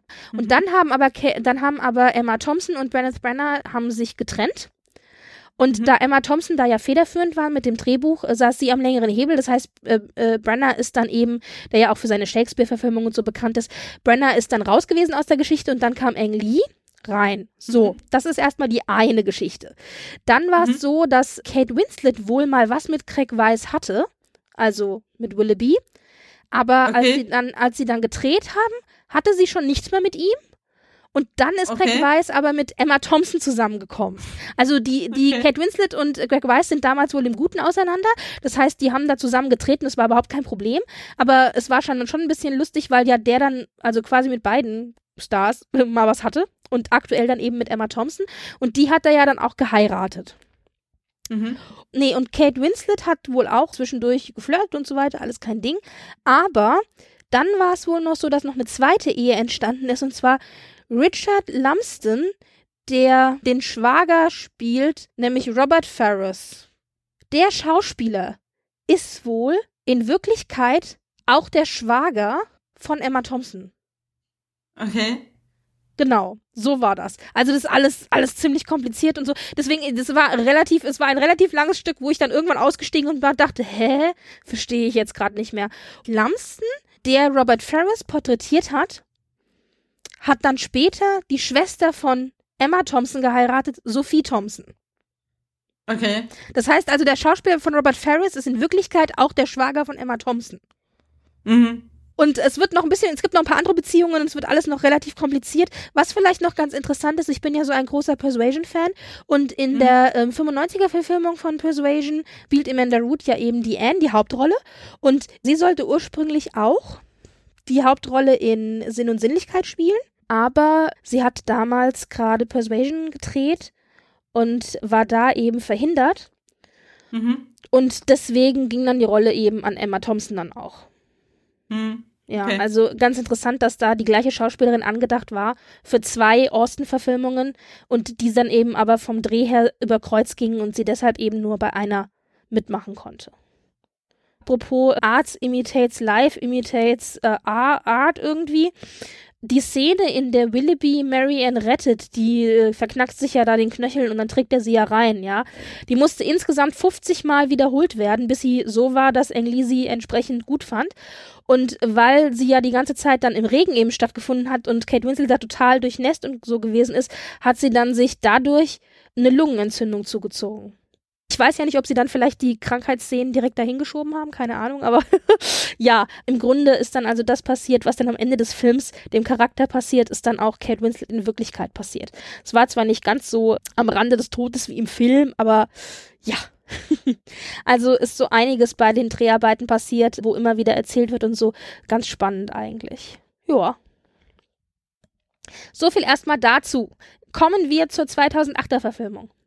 Genau, das BBC-Produktion aus dem 2008. Das Drehbuch hat geschrieben Andrew Davis und den kennen wir natürlich aus Brighton Predators, also der 95er-Verfilmung von Sturz und Vorurteil und jetzt aus St. Ditten. Ich habe schon mal gesagt, er hat mehr als eins geschrieben, also innerhalb des Jane Austen-Universums. Der macht auch generell viel für die BBC, auch heute noch. Genau, der Regisseur war John Alexander, Producer war Pivenchik, Gott, das kann ich nicht aussprechen. So, die Haupt, eine der Hauptrollen war Heidi Moran als Eleanor, Charity Wakefield als Marianne, David Morrissey als Colonel Brandon, Dominic Cooper als Willoughby, unter anderem. So, das waren so ein bisschen die Hauptdinger. Dann kommt noch Dan Stevens als Edward Frears, dann könnte man noch kennen, ja natürlich, John Tashwood, also der böse Bruder, der sich von seiner ähm, eigenen Frau über, überrumpeln lässt. Das ist Mark Gettis. Mark Gettis könnte man aus, wenn man aus dem Doctor Who-Universum kommt, kennen. Oder, ja, oder aus Sherlock Holmes. Sherlock, Sherlock Holmes natürlich mit äh, Minecraft. Das sind eigentlich schon die größeren Sachen. Es gibt noch das Jennings, das ist Linda Bassett, die ist glaube auch ein bisschen eine größere Nummer, aber an sich nicht so große Nummern wie in der 95er Verfilmung. Gedreht wurde in Berkshire, Berkshire Buckinghamshire und Devon im April 2007. Die Setdesigner haben die Außenkulisse des, des Cottage genommen fürs, und fürs 19. Jahrhundert angepasst, da es aber sehr klein war, haben sie die Innenszenen wurden im Studio gedreht. Und es gab sehr, sehr viel Regen. Da gibt es eine Anekdote auf Wikipedia, dass es zwar hat wegen dem Regen scheinbar Andrew Davis die Szene mit Edward Ferris eingebaut, wo er äh, quasi draußen Holz hackt, während er nass ist. Und das sollte auch quasi so eine Anekdote sein auf die ganze Wett-T-Shirt, also der ganzen Wett-Shirt-Sache aus ähm, Stutz und Vorteil ne, mit Colin Firth. Mhm. Wir wissen ja, Andrew Davis mag es spicy. Und auf jeden Fall hat auch, auch in der Szene, wo, wo ähm, Willoughby Marianne tragen sollte, hat Cooper auch gesagt, er hatte mir, weil es so geregnet hat, dass er immer, dass er immer quasi fast ausgerutscht ist und fast umgekippt ist, oder er versucht hat, sie hochzuheben. Und dementsprechend, ja, war es äh, wohl nicht so ganz einfach. Ähm, es gab von der Rezeption, es gab für die erste Episode gab es 5,54 Millionen Zuschauer in, in das wurde auch immer sonntags auf Baby, also der klassische Sendeplatz für die Austin-Verfilmung wie auch die Pride and Prejudice-Verfilmung Sonntagabend auf BBC. Genau, das sind 20 Prozent. In der zweiten Episode waren es 5,74 äh, Millionen und in der dritten Episode, in der letzten Episode waren es 6,76 Millionen. So, also es ist quasi, hat sich das gesteigert. Es ist von der Verfilmung her, wie wir es halt wissen, Andrew Davis mag es sexy. ja, es wurde verkauft als die sexy Sense and Sensibility Verfilmung. genau, also es gibt am Anfang gibt's die Verführungsszene von Willoughby mit wie heißt die Tochter? Keine von, Ahnung. Oder die, ich war so froh, dass du das vorbereiten musstest. ich weiß nicht, wie sie hieß. Keine Ahnung. Die hat, war für mich immer ähm, namenlos, aber ja, sie hatte einen Namen. Ja, sie hat einen Namen. Auf jeden Fall das Mündel, auf das Colonel Brandon aufpasst. Die sieht man ganz am Anfang, aber ansonsten gibt's nicht so viel explizite Sachen. Ich finde immer, wenn Andrew Davis sagt, oh, es gibt Sex, dann sieht man irgendjemand halb nackt rumlaufen, das ist dann Sex. Aber weißt du, also für, sagen wir so, für eine Austin-Verfilmung war schon relativ viel Explizites drinne, was natürlich für den Rest der Welt überhaupt gar nicht explizit ist, ja. Aber mhm. ich erinnere mich noch daran, das war nämlich, ich habe jetzt ja diese Verfilmung mir extra nochmal angeschaut für die ja. Vorbereitung und hatte die aber tatsächlich bestimmt seit mindestens mal zehn Jahren nicht mehr gesehen weil ich ja immer meistens den Film dann gucke, wenn ich mir eine Sense and Sensibility Verfilmung anschaue. Und ich erinnere mich tatsächlich noch dran, dass ich damals, als ich die äh, Verfilmung gesehen habe, mit dieser ersten Eröffnungsszene, wo eben wirklich sich geküsst wurde und dann wurden hier äh, irgendwelche Mieder geöffnet und so weiter und Knoten aufgemacht und Schleifchen ja. gelöst und Hände fuhren so Arme und Haut entlang und so. Ja. Ich fand das damals schon sehr skandalös für eine Austin-Verfilmung fand ich, das erinnere ich mich noch dran, dass ich da damals wirklich schockiert war und dachte, nein, das haben die jetzt nicht wirklich gemacht. Nein, das passt doch überhaupt gar nicht für eine Austin-Verfilmung. Mhm. Nein, das geht doch gar nicht. Also mir ist es tatsächlich lieber, obwohl das jetzt überhaupt nicht schlimm war und jetzt im Nachhinein, als ich es nochmal gesehen habe, fand ich es auch gar nicht mehr so tragisch. Aber ich habe natürlich jetzt auch eine andere Einstellung, auch geradezu, äh, was ist explizit und so, weil man ja auch viele andere Filme gesehen haben, die sehr viel expliziter sind. Aber ich erinnere mich tatsächlich dran, dass ich das damals krass fand und ich bevorzuge tatsächlich meine Austen-Verfilmungen weniger, mit weniger, also weniger offensichtlichem Sex. Also das ja. darf ja gerne angedeutet ja. sein und sie dürfen sich auch gerne mal küssen. Also ich finde es zum Beispiel bei dem einen oder anderen Verfilmung schade, dass sie sich am Ende dann nicht küssen. Aber so grundsätzlich war mir, ist mir das tatsächlich zu viel. Hm. Ja, äh, ich weiß nicht. Ich fand es nicht so schlimm. Ich habe es auch erst letztens wieder gesehen und dachte so, ich dachte so, ah, das, an das mag ich mich gar nicht so dran erinnern, aber es war jetzt halt nichts, ne? Das war so das, das Einzige mit, an das ich mich noch erinnert habe, wo ich noch dachte, diese eine Szene, die hatte ich wirklich so ins Hirn gebrannt, weil ich so schockiert damals gewesen bin. Ja, es ist halt, also, ich, ich, ja, ich, wir stumpfen da auch ab, was das angeht. Also, Mittlerweile ist jede Fantasy-Serie, also ich habe ja letztens The Witcher geguckt, es gibt keine Fantasy-Serie mehr, wo, wo ich nicht den Mann halt nackt sehe, wo ich so und nicht halt nackt, nackt, nackt, komplett nackt sehe. Und das Einzige, was du nicht siehst, ist sein Genital und das ist äh, sein, und das ist dann auch alles, ne? Also dann ist es halt irgendwie, ja, okay, ich sehe den Rest, der Rest kann, ja, also. Ich ne? sehe schon, ich habe zu früh aufgehört m, zu schauen. Ich habe Ja. relativ früh abgeschaltet, weil es mir zu langweilig war. Bei der Witcher? Ja. Schade. Ich will von, oh, ich meine, ich bin nicht so, ich bin nicht so ein Henry Cavill-Fan, aber ich mochte es eigentlich. Es war ganz okay. Ich habe eigentlich was viel Schlimmeres dahinter erwartet. ähm, auf jeden Fall, aber da ist es halt irgendwie, das ist nur, das ist nur FSK 16, ne? Und da dachte ich so, ja, es ist ja, es ist ja auch noch light quasi. Es ist ja nicht richtig HBO, es ist ja nur Netflix. Naja, auf jeden Fall, sie haben halt, tatsächlich hat halt ähm, Davies wirklich diese Verfilmung gemacht zum Gedanken, dass er es halt aufspeisen will, so ein bisschen mehr Sex reinbringen will. Übrigens, die Schauspieler habe ich auch gesehen, sind auch deutlich alle zu alt. Soweit ich gesehen habe, die, also Charity Wakefield, die, die Marion war, die war Ende 20 und äh, Haiti Mohan, die war anfangs 30. Also es ist halt schon tatsächlich. Genau, das war Eleanor, genau. Ich finde aber, Und- und, äh, da, da ähm, kommen wir jetzt dazu, ich finde ja zum Beispiel, dass die Schauspielerin von Marianne, finde ich, sehr viel besser besetzt als Kate Winslet, muss ich tatsächlich sagen. Denn ich finde sie erstens mal weniger nervig. Also ich finde ja diese Figur, diese, ich finde ja, ich finde Mhm. ja Marianne Dashwood als Figur schon sehr nervig, was natürlich daran liegt, dass sie eben so jung ist, ja. Mhm. Und aber ich will sie oft während dieser ganzen Handlungsstränge nehmen und schütteln und sagen, Mädchen! Naja, haben wir ja schon drüber gesprochen, als wir über das Buch gesprochen Genau. haben. Und Ja. ich finde ja, aber ich finde, dass die hier, die Besetzung von Marianne gefällt mir besser. Ich finde, sie wirkt sehr viel jünger. Also da habe ich halt das Problem, dass Kate Winslet mir, äh, ich finde, die sieht halt so alt aus, aber das hängt halt, halt Mhm. auch an der Verfilmung. Ich finde sie, ich finde die hier, die Schauspielerin wirkt jünger. Ich finde sie grundsätzlich sympathischer. Ich finde, sie wirkt einfach positiver. Und ich finde, sie verkörpert mehr so den Geist der Marianne äh, Dashwood, wie ich sie auch im Buch gelesen habe, ja. Also sie ist positiver und dann gefällt mir auch die Frisur sehr gut, also diese wilden Locken. Und ich finde, ihr Gesicht ist einfach, äh, ist für mich wirkt jünger, auch wenn sie eigentlich in Wirklichkeit älter ist. Also die Besetzung gefällt mir einfach besser hier, zum Beispiel. Mm. Also ich, ich mag beide Besetzungen auch sehr gut. Ich finde, sie spielen sie eigentlich beide gut. Ich kann da jetzt wirklich nicht mäkeln. Ich hätte sie jetzt auch nicht, also schon älter, aber nicht so alt eigentlich Ja. jetzt tatsächlich. Vielleicht eher so Mitte 20. Ich hätte, es- ich hätte beide eher so Mitte 20 eingeschätzt, irgendwie so rum. Ja. Ähm, auf jeden Fall, was ich schön fand, war Dan Stevens zu sehen. Den kennt man vielleicht aus ähm, Dan Steven hat Edward Ferris gespielt, also den Love Interest von Eleanor, David, David, ja, David Morrissey, genau was. der ähm, Colonel Brandon spielt. Morrissey. Ja. Ja, der Colonel Patton spielt, kenne ich tatsächlich zufälligerweise aus dem Doctor Who. ja, den kenne ich, genau, den habe ich, den siehst du auch in allen möglichen britischen Verfilmungen immer mal wieder. Ja, die haben alle, die haben nur zwölf Schauspieler, du weißt es doch, wie Das es ist ist. doch- Und der Rest hallo? ist, Ich sind Hollywood-Schauspieler. Ich predige es seit Jahren.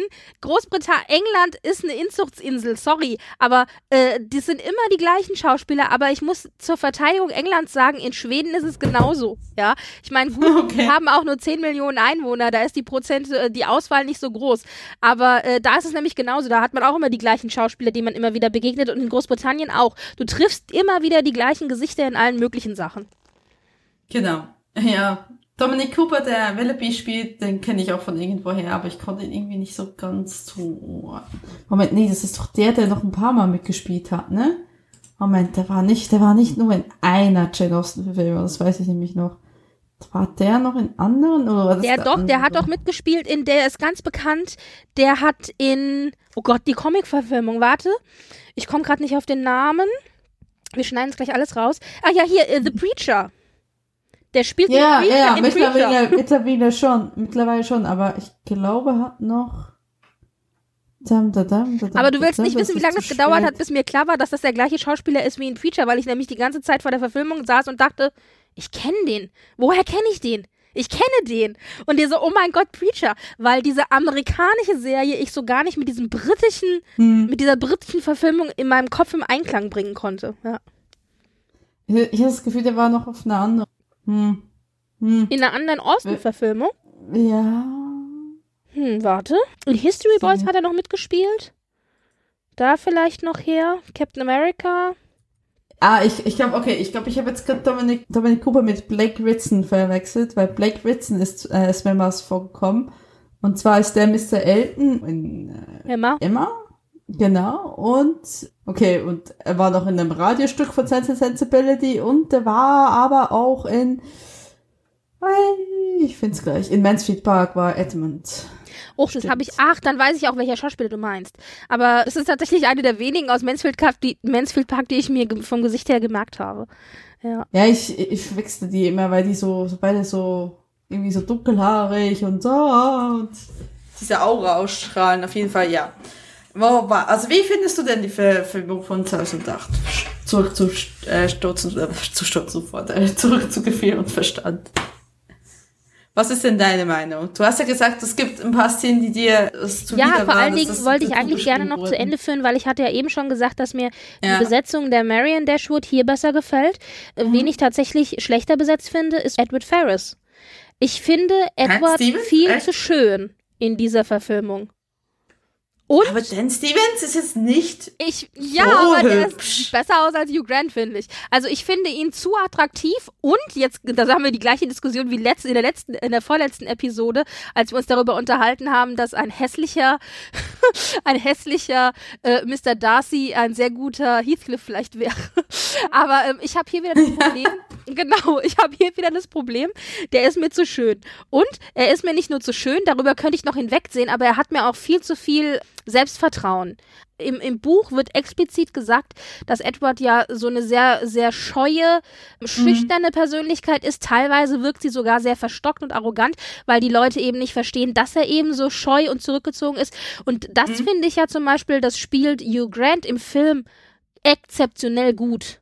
Also okay. ich finde so dieses Verschüchterte, auch wenn man das einem Hugh Grant nicht zutrauen würde. Aber dieses Verschüchterte, finde ich, spielt er in diesem Film wirklich großartig. Du merkst mhm. auch, wie er auftaut, je länger er dann mit Personen umgeht und sie besser kennenlernt mhm. und so mhm. weiter. Mhm. Und ich finde zum Beispiel, dass in dieser Verfilmung Edward viel zu viel Selbstvertrauen hat und viel zu äh, gut in der Gesellschaft zurechtkommt, viel zu redegewandt ist und so. Also das finde ich zum Beispiel im Vergleich jetzt nicht so gut besetzt. Okay, nö, ganz im Gegenteil. Ich finde eigentlich, finde ich Dan Stevens macht es eigentlich sehr gut, weil er irgendwie so, er ist nicht, er ist ein bisschen schnuckelig, aber er ist eigentlich nicht so, er ist keine Sexbombe, ist irgendwie nicht, nicht, ne, es ist jetzt auch nicht, und er macht es eigentlich, finde ich doch. Und ich meine, er sehr unbeholfen.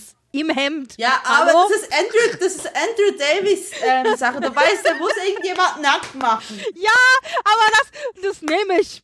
Kein Problem. Scheißegal, wie schön der aussieht. Halshackende Männer bin ich dabei. Also musste ich sagen. Aber ich muss übrigens auch sagen, ich finde ja, ähm, ich finde, wir haben hier auch, also generell durch die Bank weg, wir haben gut aussehende Männer, wir haben auch gut aussehende Frauen, ja. Also wie gesagt, ich finde ja Marion Dashwood, ich finde die ja sehr, sehr süß. Auch optisch finde ich das ein ganz süßes Mädchen einfach. Hattie Moran ist jetzt auch nicht unbedingt eine Schönheit, aber ich finde auch sie eigentlich zu hübsch für Eleanor. Ist das so? Aber ist dann Eleanor explizit nicht hübsch? Ich nee, Eleanor ist einfach, wird einfach nur als, als normal immer beschrieben. Aber das ist sie, das ist doch also plain. Hattie Moran. Ja, aber ja, aber du weißt, wie Austin war. Austin hatte hübsch plain, hübsch plain, hübsch plain. Es gab keine Zwischenstufen. Hattie Moran ist mir nicht plain genug, aber so grundsätzlich ja schon. Also, aber wie gesagt, wo es mir wirklich aufgefallen ist, also ja, ist, ist schon eben kommen, wenn wenn Brit Marie uns die Jane Austen Filme machen würde, wären sie alle stockhässlich. Wahrscheinlich. Wobei ähm, die hätten alle Charakterköpfe. Also wir haben ja schon mal uns drüber unterhalten. Ja. Ein Benedict Cumberbatch zum Beispiel, den finde ich auch nicht konventionell schön, aber mhm. den würde ich zum Beispiel besetzen, denn den finde ich schon attraktiv in manchem Styling. Ja, und dann, würden, und dann würden wir ihn als erstes in einen Fluss oder in einen See oder so reinschmeißen. Erstmal, du musst nass werden. Warum? Nein, aber doch nicht. Ben, Cumberbatch doch nicht. Da würde ich einen anderen Schauspieler für wählen. Aber ja, ist in Ordnung. Für nass zu werden. naja, also aber Warum hättest du denn aus Wegcam? Ich hab's euch gesagt. also das ist mir zum Beispiel aufgefallen, äh, da, da, was die Besetzung angeht. Ansonsten ja. muss ich sagen, ich war sehr gut unterhalten von dieser Verfilmung, aber ich hatte so ein bisschen das Gefühl, das ist die Telenovela-Variante von Sinn und Sinnlichkeit. Okay. Denn ich finde, es hatte zwischendurch, es war zwischendurch sehr, sehr dramatisch. Sehr, sehr dramatisch. So richtig Tele Telenovela-mäßig dramatisch. Wo ich dachte, also da hätte man vielleicht auch mal drei Gänge zurückschrauben können. Ja, das ist halt Andrew Davis. Auf der anderen Seite, wenn es dann mal dramatisch wurde zwischendrin, dann haben manche von diesen Dramaszenen haben dann auch sehr mein Drama-Herz getroffen, wo ich dachte, geil, finde ich toll.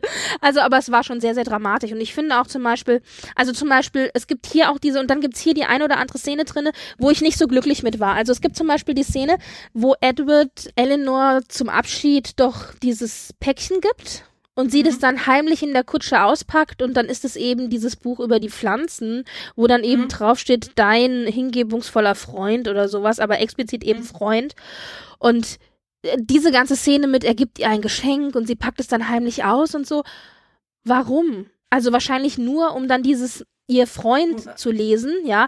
Also ich finde, das ist um was das verdeutlichen. Hätte, ja, aber also hätte ich nicht gebraucht. Also das war auch so was, wo ich so Ja, dachte, aber okay. du, du, musst, du musst nicht denken, du musst daran denken, nicht nur Jane Austen-Fans ähm, gucken sowas, sondern auch normale Liebesfilms-Fans und die brauchen sowas. Aber dann natürlich auch so Dinge auch wie, wie zum Beispiel als äh, zum Beispiel als Marianne sich den Knöchel verknackst. Also in dieser Verfilmung fällt sie ja quasi die Klippe runter. Also noch dramatischer, nee, man verknackt sich beim Spaziergang auf der Wiese nicht zufällig nur mal den Schädel, den Schädel, Entschuldigung, den Knöchel, sondern man fällt dann quasi gleich die Krippe, die, die Klippe rund. Mhm. Also das war so ein, oh mein Gott, ist sie tot, ist sie nicht tot? Also das war mir alles äh, doch ein Tick zu dramatisch, aber das ist natürlich hier bewusst gewählt. Genauso wie die Holzhack-Szene, die ja auch nicht wirklich drin sein muss, ja. Ich meine, ich weiß sie zu schätzen, aber auch das müsste eigentlich nicht drin sein. Und dann haben wir ja auch diese Szene, wo nochmal verdeutlicht wird, zwischen Marianne und Willoughby, wo die beiden ja dann zusammen das Haus besichtigen und dann gibt es diese Szene, wo sie sich halt tatsächlich auch küssen, was ich persönlich gar nicht so schlecht fand. Also sagen wir so, die Szene an sich hätte ich auch nicht gebraucht. Ich finde aber, dass durch diese Szene hier natürlich deutlicher gemacht wird, dass zwischen zwischen Marianne und Willoughby tatsächlich auch was ist, weil das äh, wird zum Beispiel im Buch und genauso auch in der Verfilmung von Ang Lee wird nie so richtig deutlich. Also du hast immer so das Gefühl, ja, da gibt es Gefühle, aber es hat nie irgendjemand was gesagt, während in dieser Verfilmung eigentlich ganz klar dem Zuschauer gemacht wird, da ist was. Und da kann auch keine Missverständnis oder sowas zwischen den beiden passiert sein, sondern ja, sie, also Marianne wartet quasi nur noch darauf, dass er sie um ihre Hand bittet. Und welche Szene ich da aber sehr, sehr schön fand, das war auch ja dann eine Ergänzung war, als sie in diesem Haus war und sie dann diese Treppe hochgelaufen sind und sie hatten beide ihre Hand auf, auf dem Treppengeländer, ja, und haben sich dann zwischendurch immer mal wieder berührt mit den Fingern. So, also, mhm. so, wenn, die haben die so, also das kann man so schwer beschreiben, die haben ihre Hände ja, hintereinander aufs Treppengeländer gelegt und sind dann so hochgefahren, das Treppengeländer, ja. und haben sich dann zufällig berührt. Das fand ich sehr süß gemacht. Und aber dann hatten wir zum Beispiel auch dann am Ende, wenn es dann so dramatisch wird, wenn dann eben Marianne im Regen steht und irgendwie so oh, verlorene Liebe und so. Also das ist alles hochdramatisch, äh, viel hochdramatischer gemacht als im Film und als auch im Buch. Und hm. wie gesagt, es hatte für mich deswegen so ein bisschen diesen diesen Telenovela-Charakter, sage ich dann immer. Was dazu auch ganz deutlich beigetragen hat, war die Musik. Ich fand, hm. dass die Musik teilweise sehr aufdringlich war. Also man hat sehr deutlich gemerkt, fand ich, dass sie einem bestimmte Dinge suggerieren wollte, also besondere Spannung oder besonderes Drama oder besonderes Romantik oder so. Und wo mir das tatsächlich negativ aufgefallen ist, ist, als Colonel Brandon ja dann rausreitet, um Mary Ann, die da ja im Regen sich die Lungenentzündung holt, zu stimmt, suchen. Stimmt, stimmt. Ist da nicht so irgendwie ähm, Geigen oder solche, solche nee, Sachen? So das war das Allergeilste, das waren Gitarrenriffe. Und ich dachte okay. so, wann war denn das das letzte Mal, dass ich Gitarren, elektrische Gitarrenriffe in einer Austin-Verfilmung gehört habe. Ich habe echt gedacht, ich musste zweimal hinhören. Ich dachte, nein. Aber tatsächlich recht subtil gemacht. Da muss ich sie ja wieder loben. Aber es waren Gitarrenriffe und dann ging es über in, in normale Melodie. Ja, aber, aber zwischendurch so diese dünn, dünn, weißt du, so wie so dünn, dünn, dünn. Also, wo ich dachte, okay, also noch deutlicher suggerieren dem Zuschauer, dass es jetzt dramatisch wird, kann man nicht. Und ja, und was für mich da auch noch reinschlägt und dann, dann habe ich, dann bin ich durch, dann mit, mit meinen Beschwerden gehört, äh, was da für mich auch reingehört, ist der Anfang, äh, also die, die, die, das Intro im Grunde, ja. Also da werden ja diese Muscheln gezeigt, die ja Margaret aufgehängt hat, also die jüngste Schwester. Mhm. Und äh, also ich weiß, ich bin zu sehr auf 90er Jahre Verfilmung konditioniert, aber ich erwarte Klaviermusik und da war keine Klaviermusik. Das war schon mal so, was? Verkehrt. Also die Musik finde ich sehr modern, also für eine Außenverfilmung. Mhm. Die fand ich passt da nicht so gut und ich weiß nicht, das Intro ist so ein bisschen mit diesen Muscheln. Also es hatte für mich sehr viel so von Rosamunde Pilcher so ein bisschen. Also ja, ich also ich habe mich stellenweise ein bisschen schwer getan. Nichtsdestotrotz gibt es Dinge, die mir in dieser Verfilmung oder in dieser Adaption besser gefallen. Zum Beispiel eben auch dass sie sich mehr Zeit lassen können mit der Entwicklung. Du merkst schon, dass die Figuren einfach runder sind und, und die Charaktere mehr ausgearbeitet werden können, dass hier kleine, detailliertere Szenen drin sind, die eben dazu führen, dass du diesen Slow-Build hast. Mhm. Äh, ja, und wie gesagt, der eine oder andere Schauspieler, der mir einfach in der Besetzung besser gefällt. Ich finde zum Beispiel auch Colonel Brandon, also David Morrissey macht seine Sache als Colonel Brandon sehr gut. Ja, ja finde ich. Ähm, hier hast du übrigens auch ziemlich viele Szenen drinne mit Colonel Brandon tatsächlich, die ihn viel ritterlicher darstellen, als er dann im Buch zum Beispiel dargestellt wird. Also du hast ja dieses Duell, das mhm. ja auch dazu gedichtet ist. Ja. Oder du hast auch diese Szene zum Beispiel, als dann Marion da im, im, im, äh, im Ballraum fast in Ohnmacht fällt, weil ja Willoughby sie ignoriert und dann ist da plötzlich Colonel Brandon da, der sie mehr oder minder, während sie also in Ohnmacht fällt, fällt sie in seine Arme und er ist dann da und rettet sie quasi, ja. Und dann auch später, wenn er dann irgendwie sie da aus dem Regen und so und dann so reinträgt. Also äh, er hat schon sehr viel mehr, ähm, er ist irgendwie ja, er ist irgendwie netter dargestellt als als in der als im Buch finde ich und als auch im Film, mm. aber das ist okay, mm. weil ich mag ich mag David Morrissey ganz gerne und ich finde, der spielt den den Colonel Brandon auch ganz gut und ich muss mm. ja mhm. sagen, mein Herz schlägt auch bisschen für Colonel Brandon, ja. Ich finde, der verdient alles Glück, das er kriegen kann. Also mehr als als als, als damals für Rickman, muss ich ehrlich sagen. Weil Rickman war halt schon, Alan Rickman war Nein, halt also ich meine, Alan Rickman ist unschlagbar, ja. Fragst du ja, wer ist der aber, bessere? Alan Rickman ist halt natürlich. Aber wenn ich mir das überlege, ob ich mehr äh, Wakefield und Morris, äh, Morrissey, also quasi die ja. Neuverfilmung schippe, oder ob ich eher äh, Winslet und, und Rickman, ich würde eher sagen, also die neuere. Ich finde, das passt ein bisschen mehr, weil es hat schon krasser Altersunterschied gewesen bei Rick Und Charity Wakefield. Ich hätte gerne diese Kombi. Was machen wir denn da? Crossover. Buh, keine Ahnung. also ganz ehrlich, Alan Rickman als Colonel Brandon, der ist, das, das, da gibt es gibt keinen anderen Colonel Brandon, ja. Und okay. dann noch in der roten Uniform am Ende, wenn sie heiraten, da bin ich doch dabei. Das ist doch, mhm. ja, naja. Also ich finde es auch ganz interessant. Ich habe, das ist mir bei der Verfilmung jetzt der 2008er Verfilmung aufgegangen, als ich die so schaute. Colonel Brandon ist als Figur ist im Grunde eine männliche Anne aus Persuasion, bei der am Ende aber alles schiefgegangen ist. Also Anne in Persuasion mhm. ist ja auch eine Figur, die eben ihre erste Liebe also wir vergreifen jetzt ein bisschen voraus, aber die eben also ähm, ihre erste Liebe aus verschiedenen Gründen eben nicht geheiratet hat, die nicht zusammenkommen konnte und darunter eben leidet, ja, und Colonel Brandon ist ja auch so eine Figur. Und mhm. beide finden am Ende dann ihr Glück beides ein bisschen anders gelagert von der Geschichte her. Aber Colonel Brandon im Grunde, bei dem stirbt ja dann mhm. die erste Liebe. Und sie genau. hinterlässt ihm ja dann das Mündel. Das heißt, diese erste Geschichte, die ja dann bei Anne im Grunde gut ausgeht, geht bei ihm halt schief aus. Ja, das heißt, im Grunde ist er eigentlich das Negativbeispiel für eine männliche Anne, die dann aber natürlich trotzdem ein Happy End bekommt am Ende, weil er einfach ein Herz aus Gold hat und ein guter Charakter ist. Ja, und sich eben auch an alles hält, was man so machen muss. Also, und das dann aber halt dann mit einer anderen zweiten Person. Also das, diese Parallele ist mir, ist mir aufgegangen, als ich die 2008er Verfilme sah, wo ich dachte, ach guck mal, quasi eine männliche Anne, nur in unglücklich. Ja, okay. Ich, ich, ich habe ich hab noch, ich habe ich hab, äh, bezüglich noch ähm, Musik, lese ich gerade, dass der gute Phipps, wie er hieß, scheinbar, ähm, auch BAFTA und ein Emmy dafür gekriegt mhm. hat. Für die 2008er Verfilmung tatsächlich? Ja, ja. Ach, guck. Wie fandest du denn die Verfilmung? Also ich mochte sie. Ich, ich habe nicht so eine starke Gefühle für die 95er-Verfilmung. Ich sage nicht, dass die 95er schlecht ist, aber ich mochte sie. Also ich, ich fand jetzt nicht die nicht schlechter. Ich mochte sie genauso. Also, was ich halt auch gut finde, ist, dass die Leute hier halt, obwohl sie alle natürlich auch älter sind als ihre Rollen, deutlich, ja.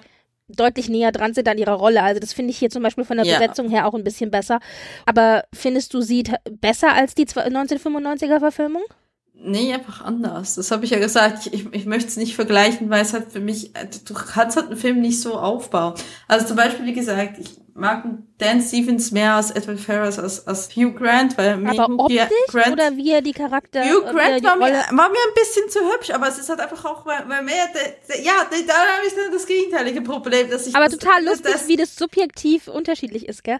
Ja, genau. Und deswegen ist es halt so ein bisschen keine Ahnung, also ich, ich bin halt, ich, wie gesagt, jetzt, wenn ich jetzt gerade zu dir zugehört habe, ist mir eigentlich bewusst geworden, dass die Andrew Davis Verfilmung halt viel mehr dem aktuellen Sehgeschmack entspricht und dementsprechend ist mir, sind mir die ganzen, ja klar, weil mir bewusst, ja gut, das Duell, die Hackszene, bla bla, aber die, die, die, das Buch, die Buchsache und so, aber das sind alles so kleine Änderungen, die mich jetzt persönlich nicht ähm, stören. Ich, ich, ich meine, das letzte Mal, wo mich wirklich eine Änderung gestört hat, also da kommen wir ja noch dazu bei Mansfield Park, als sie wirklich den wirklichen sexuellen Akt, die, die, die, die, die Affäre, die, ah oh, ja, ja, wie heißt sie doch mal? Auf jeden Fall gibt's, da, da gibt's eine, gibt's einen Seitenspruch, es gibt einen Ehebruch.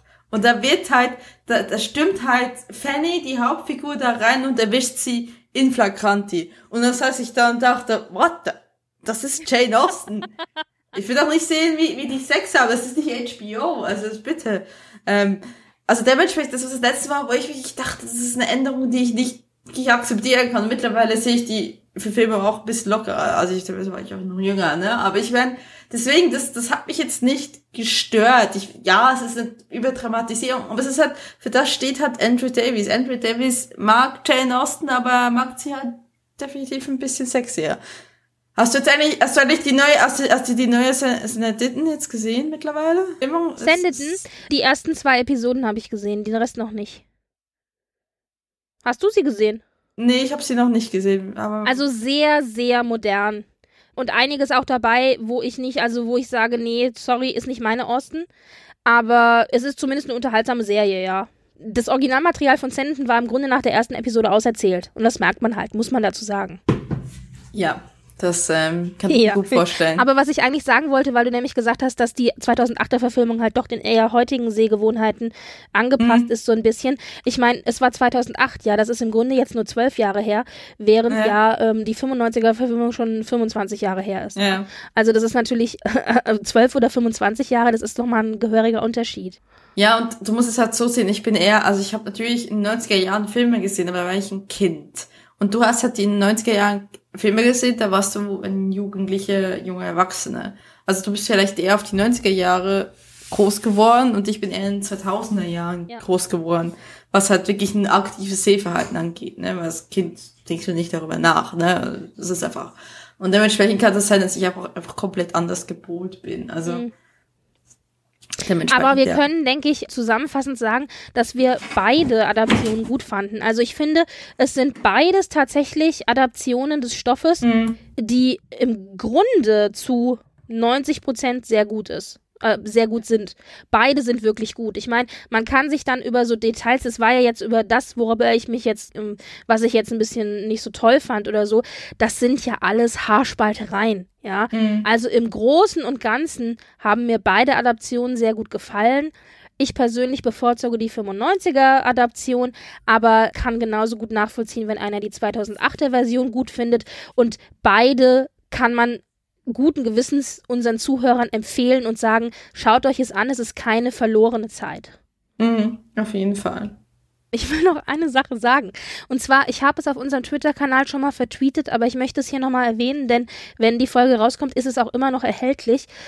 Der HR macht neue Heuerspiele von Jane Austen-Stoffen. Und er hat ja schon Northanger Abbey rausgebracht. Und jetzt im Dezember, kurz vor Weihnachten, ist die Adaption von Sinn und Sinnlichkeit erschienen. Oder beziehungsweise von Verstand und Gefühl. Das heißt, wir haben eine dreiteilige Hörspieladaption. die man sich auch noch beim HR runterladen kann oder eben streamen kann. Und ich habe sie gehört und kann sie empfehlen und möchte sie euch auch ans Herz legen. Ich persönlich fand einige der Stimmen nicht so gut gewählt, aber die Art und Weise, wie das Hörspiel gemacht wurde, hat mir sehr, sehr gut gefallen, weil nämlich zwischen den Charakteren und deren inneren Gedanken und Monologen immer hin und her geswitcht wird. Das ist dann wie so ein Klangteppich zwischendurch. Kann man sich jetzt schlecht vorstellen. Aber diese, diese, dieses Tricksen für das Hörspiel, das hat für mich sehr, sehr gut funktioniert. Also das möchte ich Mhm. euch ans Herz legen, solange es noch zu bekommen ist, euch das runterzuladen. Und wir verlinken dazu in den Shownotes, beziehungsweise es ist auch nochmal auf unserem Twitter-Kanal zu finden, wenn ihr eben mit dem Hashtag Hörspiel und bei Lady sucht. So, entschuldige, jetzt kannst du gern zum Abschluss kommen. Ja, jetzt äh, das nächste Mal ist dann Emma dran, soweit ich mich entsinnen mag, ne? Mhm. Es ist jetzt, es ist jetzt Emma, danach kommt Mansfield-Park, dann kommt Persuasion. Und ich bin ehrlich gesagt ziemlich schockiert, dass wir nur noch drei Werke vor uns haben. Weil irgendwie Und haben wir jetzt eben erst angefangen, oder? Ja, aber wir haben bei Emma eine ganze Menge, die auf uns wartet. Also ich weiß nicht, ob wir das in drei Teilen kriegen, sondern eher in vier. Vor allem, weil jetzt im Februar dann auch der neue Film rauskommt. Und dann werden wir auf jeden Fall gucken. Vor allen Dingen ist es auch so, dass Emma ja dein Lieblingsbuch ist von Jane Austen. Mhm. Und Ja. da wirst du dann, denke ich, ein Plädoyer halten für Emma. Ja, also, ja, wenn ich dann irgendwann mal wieder einen Kopf frei habe vom Bachelor, ja, zu Wort kommen und den Kopf frei habe, das Plädoyer vorzubereiten, also so Postthesis quasi, ja, dann auf jeden Fall, ja, aber das wird auch der Fall sein, also, das wird ja irgendwie mehr zu so es sein. ist lange her, dass ich Emma gesehen, geschweige denn gelesen habe. Das war Ja. immer eine der Bücher, die ich umgangen bin, weil ich damals, weil mich die Story so aufgeregt hat. Und ich bin gespannt, wenn ich es jetzt wieder lese, Mhm. ähm, wie ich es finde. Weil da liegen jetzt mindestens mal bestimmt 15 Jahre, wenn nicht sogar schon fast 20, zwischen dem letzten Lesen und dem jetzt Wiederlesen. Und vielleicht sehe ich das ja jetzt anders als damals. Mal gucken. Auf jeden Fall. Ja, schön war's. Ja, und dann bis zum nächsten Mal. Tschüss. Tschüss.